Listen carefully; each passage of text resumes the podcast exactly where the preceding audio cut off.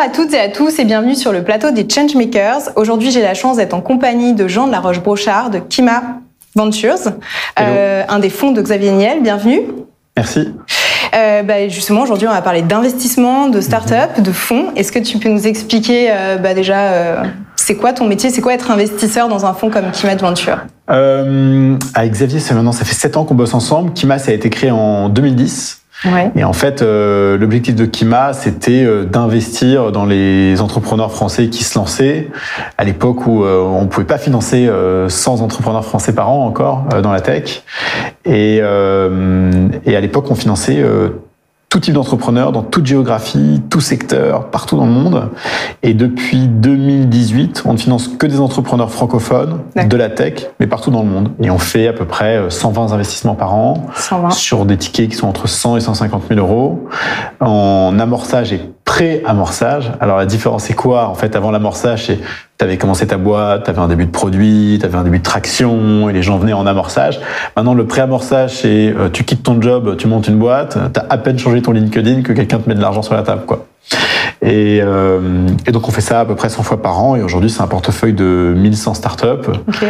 Et, et, voilà. Et après on a un autre fonds euh, qui s'appelle New Wave euh, avec Xavier aussi, qui est un fonds euh, sur lequel on met des tickets plus importants entre 1 et 3 millions d'euros. Là on fait qu'une dizaine de projets par an, mais c'est des boîtes sur lesquelles dès le démarrage on pense qu'elles peuvent euh, valoir énormément d'argent et créer énormément de valeur. Et donc bah, on investit un peu plus en espérant que ça marche. Ok, un peu plus et en avance de, de phase finalement, un petit peu avant les, les levées de fonds série A. Euh, vous faites un, on fait toujours de l'amorçage. Euh, et puis tu sais, c'est facile de, enfin c'est pas, pas, facile, mais quand tu as de la data, quand tu as de la donnée, euh, en fait, euh, tout le monde peut trouver un bon deal. Mais trouver un bon deal quand c'est le démarrage et il y a peu de data points et c'est mmh. difficile de, tu vois, d'évaluer. Euh, pourquoi ça a marché ou pourquoi ça n'a pas marché, euh, bah, c'est hyper euh, challenging. En fait, c'est ça qui est excitant, c'est d'avoir raison ou de choisir un bon deal quand personne n'y croyait et de se rendre compte à la fin que c'était un bon pari. Bah alors du coup, euh, je t'ai entendu récemment intervenir dans une table ronde et tu disais, j'ai pas ouvert un tableau Excel depuis trois ans. comment Depuis sept ans même. ouais. Donc finalement, tu n'investis pas en regardant ces datas, c'est de l'early stage. T'investis sur quoi? Comment tu, tu décèles un potentiel dans une startup? En fait, c'est deux fois deux éléments croisés. Le premier, c'est qu'on regarde l'opportunité de marché et l'équipe. Et la deuxième chose, c'est le timing et le fit. Alors, pourquoi c'est important? Donc, le marché, euh, parce qu'il faut un marché dans lequel il y a du potentiel, sur lequel il y a de la place, sur lequel soit il y a des acteurs qui en fait sont tellement bien installés qu'en fait ils, sont un peu ronronnants, il y a de quoi les disrupter. Euh, et donc, euh, en fait, c'est le bon timing pour y aller.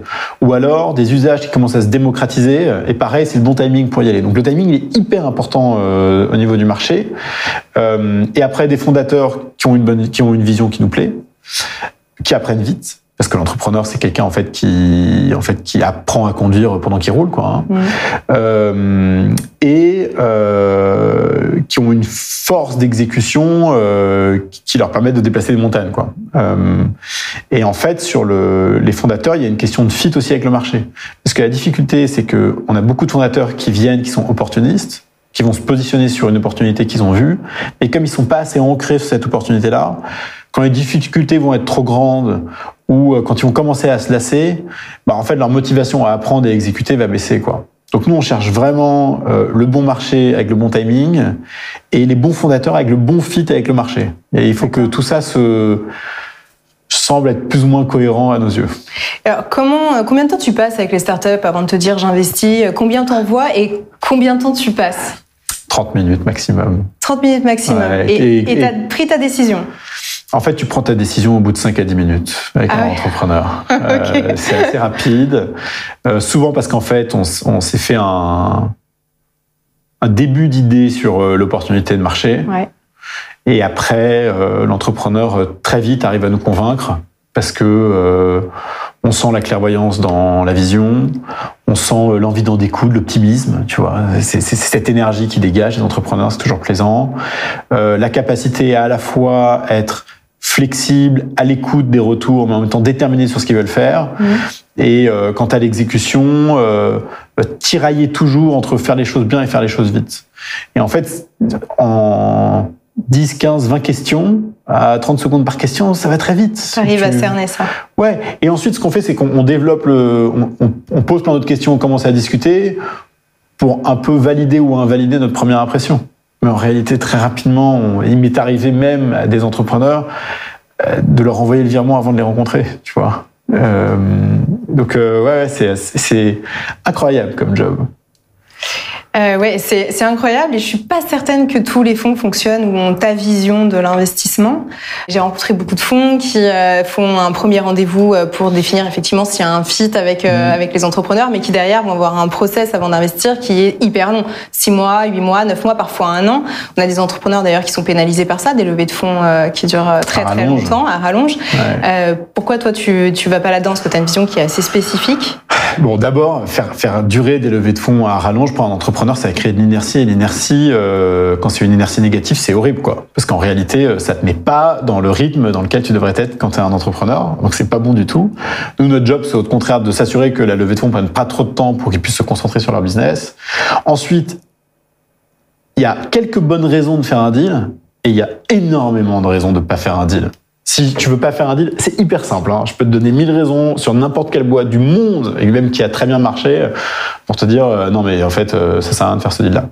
Euh, et ensuite, euh, il y, a, y a un truc très paradoxal dans notre industrie, c'est que les meilleurs deals ne sont pas issus du consensus. C'est-à-dire que si tu prends un partnership avec quatre ou cinq investisseurs qui sont dans le même fonds et que tu leur demandes que sur tous les deals ils se mettent d'accord, c'est sûr qu'ils feront pas les meilleurs deals. Ou pas nécessairement. En tout cas, ils vont pas maximiser leurs chances de faire les meilleurs deals. Et en plus, les meilleurs deals sont ceux qui avaient pas le consensus du marché dans sa globalité. Donc nous, quand on a financé des boîtes comme euh, Capitaine Train ou Zenly, qui à l'époque se sont vendues pour 200 ou 300 millions d'euros et c'était des sorties extraordinaires. Aujourd'hui, les boîtes lèvent sur ces valeurs-là assez vite, mais à l'époque, c'était des sorties extraordinaires c'est des boîtes. Moi, quand j'ai présenté à des investisseurs, 99% des investisseurs voulaient pas financer ces boîtes-là. Et puis le dernier truc, c'est que, bah, en fait, dans le venture, tu perds l'argent qu'une fois. Donc, tu mets un ticket de 100 000, tu mets un ticket d'un million, bah, tu perds 100 000 ou tu perds un million. Mais une bonne boîte en venture, tu fais 100 fois la mise. Donc, euh, ou 1000 fois la mise. Nous, on a des boîtes dans lesquelles on a mis 100 000 euros et sur lesquelles nos positions valent 100 millions d'euros. Et les 100 millions d'euros, ils peuvent financer 1000 échecs. Donc, je préfère prendre 1000, 1000 paris rapides, en sachant que je vais en avoir 5 ou 10 qui vont rendre pour les 995 autres, les 990 autres, plutôt que... Euh, puis en plus, c'est chiant de se torturer l'esprit avec tous les problèmes qui peuvent arriver dans une boîte. Une boîte, ce n'est qu'une suite d'emmerdes.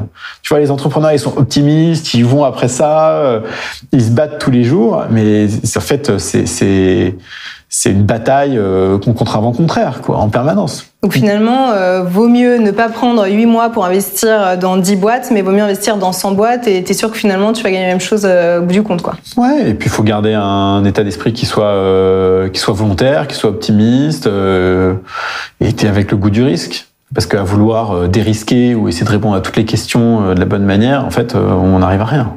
Donc sur les 100 startups sur lesquelles tu investis, par exemple, tous les ans, tu en as combien qui Qui, échouent et qui réussissent C'est quoi le ratio? Le ratio, donc au global, sur plus de 1000 startups financées avec Kima Ventures, il y en a 100 qui génèrent 80% de la performance. Sur les 100 qui génèrent 80% de la performance,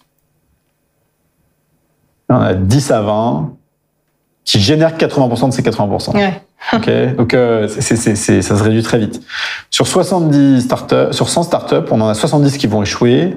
On a 30 qui vont plus ou moins marcher. Sur ces 30 là, il y en a 20 sur lesquels les retours sur investissement vont pas être spécialement intéressants pour nous, et une dizaine sur lesquels ça va être intéressant.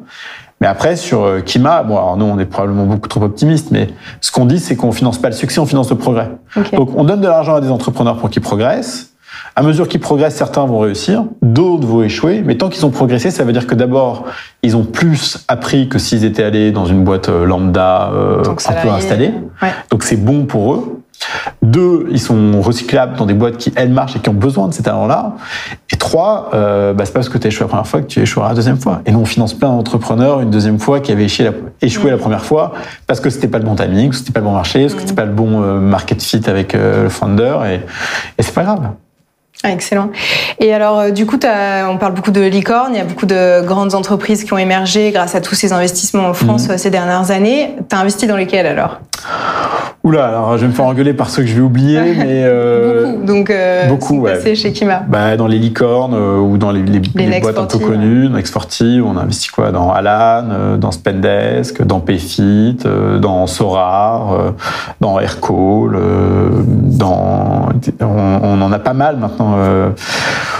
Qu'est-ce, attends, qu'est-ce qu'on dans Miracle et, et, voilà, il y en a de plus en plus en fait. tous les trimestres qui passent, on a une nouvelle licorne qui émerge, c'est assez, euh, grisant parce que quand il y a sept ans, quand j'ai rejoint euh, Xavier, donc le mandat c'était de faire 100 deals par an et on savait que sur les 100 deals par an, il y en avait 30 qui seraient des francophones potentiellement et 70 qui seraient en dehors de France. Et aujourd'hui, c'est à la fois plaisant et à la fois frustrant. Euh, on sait qu'on peut pas faire tous les bons deals hmm. avec Kima, alors qu'on faisait plus de 100 deals par an. Et c'est une des questions que je voulais te poser parce que un peu la, la peur de l'investisseur, c'est de passer à côté des bons deals. Euh, comment tu fais pour attirer les boîtes aussi? Parce que c'est, ça va dans les deux sens. À la fois, ils ont besoin de fonds, ils vont venir te voir, mais peut-être qu'ils vont pas venir voir Kima. Comment tu fais pour leur donner envie de venir euh, et pour pouvoir les découvrir? T'es en chasse, en, tu regardes, t'observes ou? Ouais, tous les bons fonds de toute manière doivent être en chasse. Et donc nous, on a des, des outils euh, de recherche qui sont les mêmes chez tous les fonds, hein, qui sur LinkedIn, société.com, des techs, des nouvelles boîtes qui se créent. Ou alors on, on, on, discute avec des entrepreneurs dans des boîtes bien installées, dont les talents commencent à partir pour monter des boîtes. Mmh. Euh, après, en fait, la vérité du, de l'investissement, c'est que euh,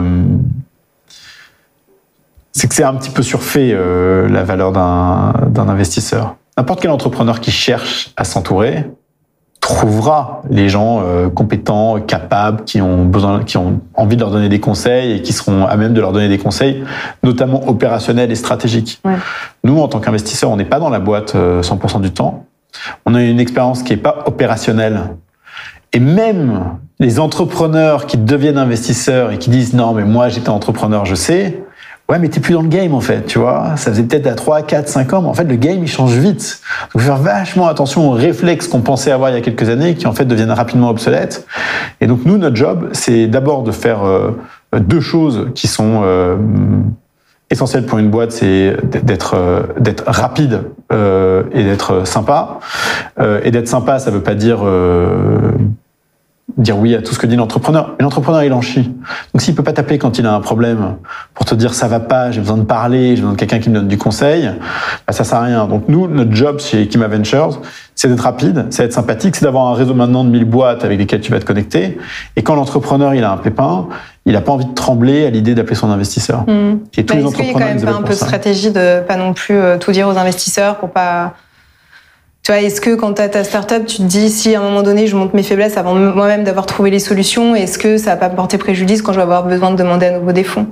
Est-ce que tu crois qu'ils arrivent vraiment euh, alors euh, à créer ce lien, tu vois Non, mais ce que tu dis est vrai. En fait, euh, les entrepreneurs euh, racontent une histoire à leurs investisseurs alors même qu'ils sont déjà investisseurs, donc euh, c'est réversible, ils vont pas partir les investisseurs.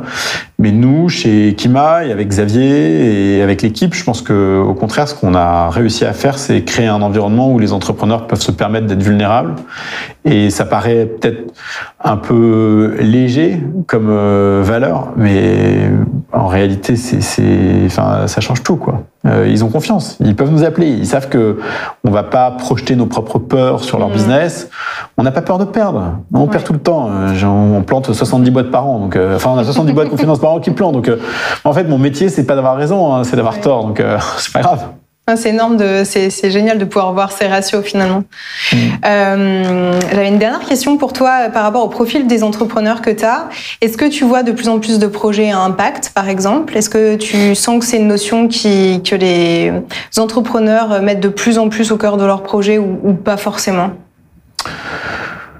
Euh, le, En fait, la, non, la réponse est non. La réponse est qu'on voit plus de Web 3 que d'impact, tu vois. Donc, euh, si, si, si, tu me demandes, euh, est-ce que le monde va dans le bon sens? Est-ce que tu as l'impression que l'entrepreneuriat est tourné vers euh, euh les problèmes euh, humains, climatiques, sociétals, ce que tu veux? Oui, on finance des boîtes qui font de la santé mentale. Oui, on finance des boîtes qui font de l'environnement. Oui, il y en a de plus en plus. Est-ce qu'il y en a autant que des boîtes qui font du Web 3 Non.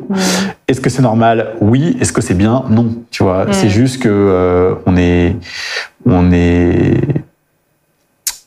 on est probablement euh, attiré par euh, par euh, ce qui est nouveau, ce qui brille, euh, ce qui marche vite, euh, et donc en fait le monde est, tiré vers les excès quoi. Et c'est hyper frustrant parce que c'est comme quand de temps en temps il y a des entrepreneurs qu'on rencontre qui sont pas sympas, des gens avec qui tu n'aurais pas envie de t'associer, mais tu sais qu'ils sont très bons. Et tu te dis, mais qu'est-ce que je fais en fait? Parce que l'argent que je vais pas mettre, quelqu'un d'autre va le mettre quoi qu'il arrive. Mm. Mais si je mets cet argent et qu'il me rapporte 100 millions et que les 100 millions, je les réinvestis dans de l'impact derrière, est-ce que la fin justifie les moyens? C'est quoi le, le, Donc nous, on est tiraillés en permanence entre l'envie de faire des choses bien et l'envie de faire des choses qui marchent. Mm. Et c'est pas toujours la même chose, quoi. Et donc, C'est euh, vraiment euh, la même chose pour l'instant. Ça, ça, on y vient, mais. euh, ouais, mais y on y vient. euh, c'est comme la parité, hein, on y vient, mais si tu forces pas le truc, ça vient pas. Hein, donc, La parité, justement, euh, Ouais. ça donne quoi? 40%, euh, je te disais tout à l'heure, des projets financés en innovation par BPI Mm. sont des projets portés par des femmes. Dans l'investissement, ça donne quoi euh, chez Kima? Bah, bon, je pense que dans l'environnement Xavier en général, on est très intentionnel sur le sujet. Donc, euh, tu vois, Station F, c'est 50% de femmes, 50% d'hommes. Tu vois 42, 50% de femmes, 50% d'hommes. Est-ce que c'est un hasard? Non, c'est parce que c'est deux euh, entités qui sont dirigées par des femmes et qui ont, qui, ont très intentionnelles sur ces, sur ces, sur ces sujets-là. Euh, chez Kima et chez New Wave, on est à parité aussi. Euh, et, et non, on n'est pas à 50 ou à 40%, on est plutôt à 20-25% par an de, de femmes fondatrices euh, qu'on finance. Ok. Euh, et Et t'en vois pas. beaucoup? Parce que ça, c'est celle que tu finances, mais tu trouves qu'il y en a de plus en plus qui viennent, qui présentent des projets ou? On en voit beaucoup, mais on n'en voit pas assez. Ouais. C'est certain. Si je regarde, si, si je prends tout mon inbox et je regarde les gens à qui je dis oui, à qui je dis non, et les gens à qui on, on- et qui ont fait des rendez-vous, on n'en fait pas, je, je peux pas arriver à 50-50, j'y arrive Mm. pas. Mais même euh, euh, Mm. euh, techniquement, tu me dirais, il faut que tu choisisses 50% de femmes, 50% d'hommes pour tes rendez-vous. Je suis pas sûr qu'avec les emails que je reçois, j'y arrive. Ouais. Mais ça change, et puis ça va dans le bon sens. Mais faut, c'est comme tout, euh, c'est le type de changement qui demande à être, à être forcé. Mm. Donc il y a des gens qui gueulent, qui disent, euh, Bah, attendez, euh, on va y arriver, euh, laissez le temps aux choses et tout. Bah, si tu laisses le temps, on y est encore en 3040, tu vois. Mm, 3040, on sera tous morts. hein. donc, euh, Ou alors du coup, euh, si euh, un entrepreneur et, et une femme, peu importe d'ailleurs, euh, veut te joindre et te présenter le projet, comment ça fonctionne, comment faut te contacter Mon email est en clair sur LinkedIn. N'importe qui peut me contacter à n'importe quel Un moment. email, un deck et... Et je réponds à tout le monde. Ok, génial. C'est tout simple. Bon bah super. Eh ben merci pour cette Avec interview. plaisir. Merci. Alors merci à toutes et à tous. Si vous voulez retrouver l'ensemble des interviews de Changemakers, vous pouvez vous rendre sur la chaîne YouTube de freelance.com ou sur notre site. À bientôt.